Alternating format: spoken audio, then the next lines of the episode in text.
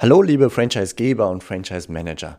Willkommen zu einer neuen Episode hier im Franchise-Universum Podcast und zwar heute mit einem leidenschaftlichen Vortrag von Dr. Patrick Giesler, der ganz klare Verbindungen sieht zwischen der Qualität eines Franchise-Konzeptes und der Leichtigkeit dadurch auch neue Partner zu finden.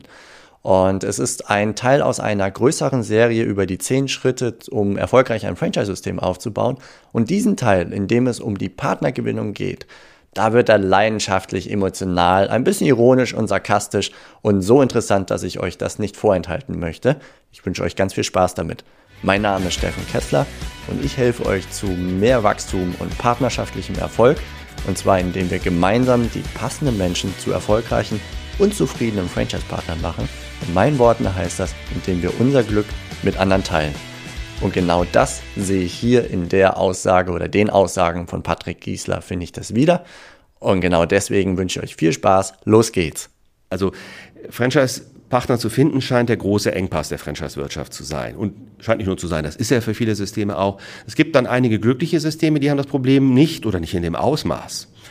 Ähm, ich denke da an eine Mandantin, die war auch mal ein Start-up, äh, ist heute eines der größten deutschen Systeme und äh, die, denen haben die Franchise-Nehmer von Anfang an die Tür eingerannt. Also die hatten ungefähr 50 Anfragen pro Woche und haben nicht mal Werbung gemacht. Bei denen waren es die ersten Betriebe, die hatten also eigene Filialen am Anfang errichtet, die so Menschen so begeistert haben, so magnetisch waren, äh, dass dass die von selbst Anfragen bekommen haben. Also ich meine, das gibt es auch. Das allerdings, damit ist jetzt nicht unbedingt zu rechnen. Ich habe es selbst erlebt, um das noch abzurunden, ähm, dass ich war in deren Pilotbetrieb, oder das war eigentlich der zweite Betrieb, den die errichtet hatten, habe ich deren äh, Franchise-Handbuch, Betriebshandbuch geschrieben. Ich war halt eine Woche in dem Betrieb und habe da die, die ganzen Geschäftsprozesse aufgenommen, um die in das Handbuch zu schreiben. Und während ich da arbeitete, also an dem Handbuch in deren Betrieb, kamen immer wieder Leute zur Tür rein. Also es, ich verrate jetzt nicht, wer das ist, aber es ist halt so, es ist entweder Einzelhandel oder Gastronomie. Da können halt Leute einfach reinkommen, sollen sie ja auch, die sollen ja was kaufen. Und die kamen da staunend rein und sagten, wow, was ist, das ist ja toll. Äh, ich komme aus Portugal, ich, kann ich, ist das Franchising? Ich würde gerne eine Lizenz bekommen, ich mache das bei, bei uns in Portugal.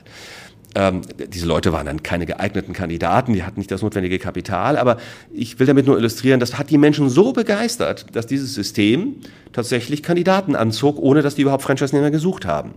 Das ist natürlich ein extremes Beispiel und damit darf man nicht rechnen. Ich will aber zu etwas überleiten. Die Schwierigkeit, ausreichend Franchise-Partner zu finden, hat sicherlich etwas damit zu tun, dass auch weniger attraktive Geschäftskonzepte ins Franchising gehen ich frage mich das, ohne jetzt hier spöttisch sein zu wollen, aber ich frage mich manchmal schon, warum es also das 70. Pizzaliefersystem braucht. Haben wir davon nicht schon genug? Dahinter steckt natürlich die Erkenntnis, dass ein Unternehmenskonzept ein USP braucht. Und wenn ich nur so ein MeToo-Unternehmen bin, also ich mache das auch, weil es haben ja so viele andere auch schon Erfolg, bin ich irgendwann, habe ich kein USP mehr. Es fehlt tatsächlich an der Einzigartigkeit. Einzigartig ist jetzt vielleicht auch ein großes Wort, aber wenigstens Unterscheidbarkeit wäre ja schon eine gute Sache.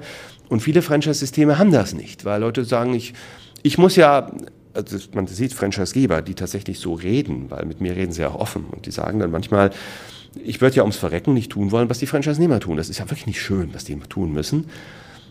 Das klingt schon nicht wirklich erfolgversprechend für einen Franchisegeber, finde ich. Äh, weil die halt sagen, das ist, das ist, ja, ich muss es ja zum Glück nicht tun, ich bin ja nur der Franchisegeber. Und die vervielfältigen dann etwas relativ Unattraktives und wundern sich dann, dass sie keine Franchise-Nehmer finden. Das sind natürlich nie sie selbst schuld, äh, das ist jetzt Ironie, ich will das mal als Ironie kennzeichnen, ne? sind sie natürlich nie sie selbst schuld, sondern es ist immer ähm, die böse Welt äh, oder das Franchise-Portal, wenn ich das an der Stelle sagen darf, sonst darfst du es rausschneiden, lieber Steffen, weil das Franchise-Portal, das bringt ja keine qualifizierten Kandidaten. Naja, wenn ich nur ein schlechtes Konzept anbiete, dann kriege ich halt auch nur Leute, die sich für schlechte Konzepte interessieren und das ist meistens nicht die Crème de la Crème. Es hat am Ende etwas mit der Attraktivität des eigenen Angebots zu tun. Wenn das unattraktiv ist, dann ziehe ich halt nicht die richtigen Leute an. Und wenn es etwas ist, wo man nur Dummköpfe mit anzieht, dann, dann bekomme ich halt Dummköpfe. Das ist tatsächlich so. Ich sag's mal so, zugespitzt, weil ich dachte das Ganze ungefähr 25 Jahre, äh, knapp 25 Jahre, und dann wird man im Laufe der Zeit etwas sarkastisch, weil man immer wieder sieht, dass Unternehmen mit schlechten Konzepten, die nur für Trottel sein können, äh, in den Markt gehen. Und wer ein Konzept für Trottel auflegt, zieht halt Trottel an. Das sind auch die einzigen, die er an Bord nehmen kann. Und dann kommt noch hinzu, das ist die nächste Legende, dass man sagt, dann habe ich endlich mal einen geeigneten Kandidaten gefunden und dann finanzieren die Banken den nicht. Das ist auch das ist die nächste Legende, die etwas mit Franchise-Partner finden auch zu tun hat. Ähm, das ist eine interessante Meinung, dass die Banken äh, nicht mehr finanzieren, weil ich habe gehört, das ist jetzt wieder Ironie, dass die Banken durch Darlehen und Verzinsung ihr Geld bekommen. Also die Annahme, dass Banken keine Darlehen vergeben, ist auch nicht so richtig überzeugend, glaube ich. Und ich kann eins sagen, wir haben ja erfolgreiche Franchise-Systeme in unserem Mandantenkreis. Äh, deren Franchise-Nehmer werden finanziert. Also das stimmt natürlich nicht, dass Banken nicht finanziert. Aber Banken sind sehr gut darin zu erkennen, ob sie ihr Geld zurückbekommen oder nicht. Und die erkennen halt, dass Geschäftskonzepte ungeeignet sind. Ich finde das auch eine gute Kontrollinstanz. Also wenn ein Franchisegeber erkennt, meine Franchise-Nehmer werden nicht finanziert, dann ist es nicht so schlau, auf den Banken rumzuhacken, weil das dann auch nichts bringt, sondern man müsste überlegen, ob man mal was ändert. Vielleicht ist das Konzept nicht marktreif. Vielleicht müsste man daran mal was ändern. Also nochmal zurück, seine Hausaufgaben nochmal machen, also zurück an den Pilotbetrieb, daran Dinge ändern, das Ganze verfeinern und dann noch einmal neu ins Franchising gehen, statt mit der Brechstange zu versuchen, Leute zu finden, die trotzdem irgendwie bereit sind und dann vielleicht auch eine Finanzierung kriegen, um das zu machen, weil im Zweifel werden die auch keinen großen Erfolg haben. Dann kippt das Ganze spätestens. Diese Franchise-Systeme scheitern am Ende. Deswegen ich komme jetzt aber nochmal auf das Thema zurück. Ich habe mich jetzt ein bisschen in Rage geredet.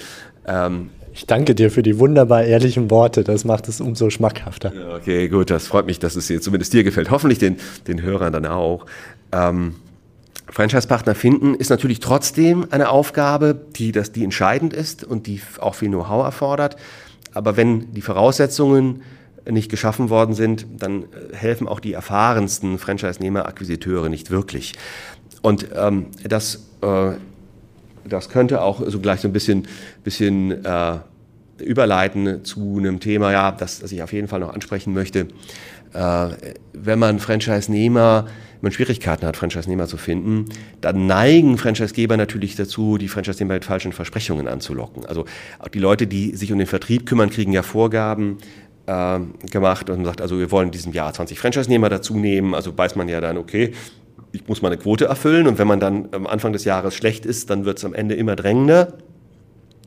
Und wenn das System nicht richtig attraktiv ist, dann kann man diesen Menschen fast, die da zuständig sind beim Franchisegeber für die Akquisition, diesen Menschen kann man dann im Grunde genommen keinen Vorwurf machen, dass sie halt versuchen, werblich Leute an Bord zu holen. Und dann werden eben Dinge gesagt, die nicht stimmen. Und das ist brandgefährlich, weil für falsche Versprechungen wird der Franchisegeber haften müssen. Wenn der Franchisenehmer scheitert, muss der Franchisegeber die gesamten Betriebsverluste des Franchisenehmers ersetzen. Also das schlägt sozusagen ein Risiko zu, das man als Franchisegeber eigentlich nicht haben wollte. Denn das unternehmerische Risiko des einzelnen Standortes ist das Risiko des Franchisenehmers. Dachten wir. Und so ist es natürlich normalerweise auch. Aber wenn ich Leute mit falschen Versprechungen oder unwahren Angaben an Bord locke, ja, dann ist es plötzlich doch das Risiko des Franchisegebers. Und das finde ich auch ganz richtig, obwohl ich immer auf Franchisegeberseite stehe. Aber sowas soll man halt nicht tun. Ja, also das, dafür braucht es auch kein Jurastudium, um zu wissen, wenn ich Leute belüge oder äh, bei denen Fehlvorstellungen erwecke und das dann nicht aufkläre und die scheitern mit meinem Konzept, dass ich dafür wohl gerade stehen muss. Aber dazu kommt es halt bei der Franchise-Nehmersuche, wenn es mir nicht gelingt, äh, attraktiv genug zu sein. Und ansonsten kann man nur sagen, man muss halt ähm, genügend Leads äh, erzeugen. Dafür hilft das Franchise-Portal und dann braucht man Leute, die die qualifiziert abarbeiten. Man glaubt gar nicht, wie viel der für Leads dann doch auch ausgegeben wird. Für Startups, Startups ist das durchaus natürlich auch äh, Geld, was sie investieren und dann geschieht mit den Leads nicht qualifiziertes, weil die einfach nicht die Struktur geschaffen haben, um mit all diesen Menschen zu sprechen. Also sie sind von den eigenen Leads die sie geschaffen haben, dann komplett überfordert. Also das ist auch so ein Punkt, den ich überhaupt nicht verstehe. Natürlich muss dann auch damit gut gearbeitet werden, um sie zu den Abschlüssen zu bringen. Wenn das gelingt, dann wird aus diesem Engpass vielleicht nicht große Stärke des Unternehmens, aber es wird ein Engpass, der nicht mehr störend ist und durch den genügend durchkommt, um das System erfolgreich aufzubauen. Lieber Patrick, ich danke dir für diese Worte und könnte mir gut vorstellen, dass das nochmal eine separate kleine Episode wird, dieser Ausschnitt aus dem Ganzen. Denn äh, es war spannend, emotional und ich glaube, sehr viel Wahres steckte da drin.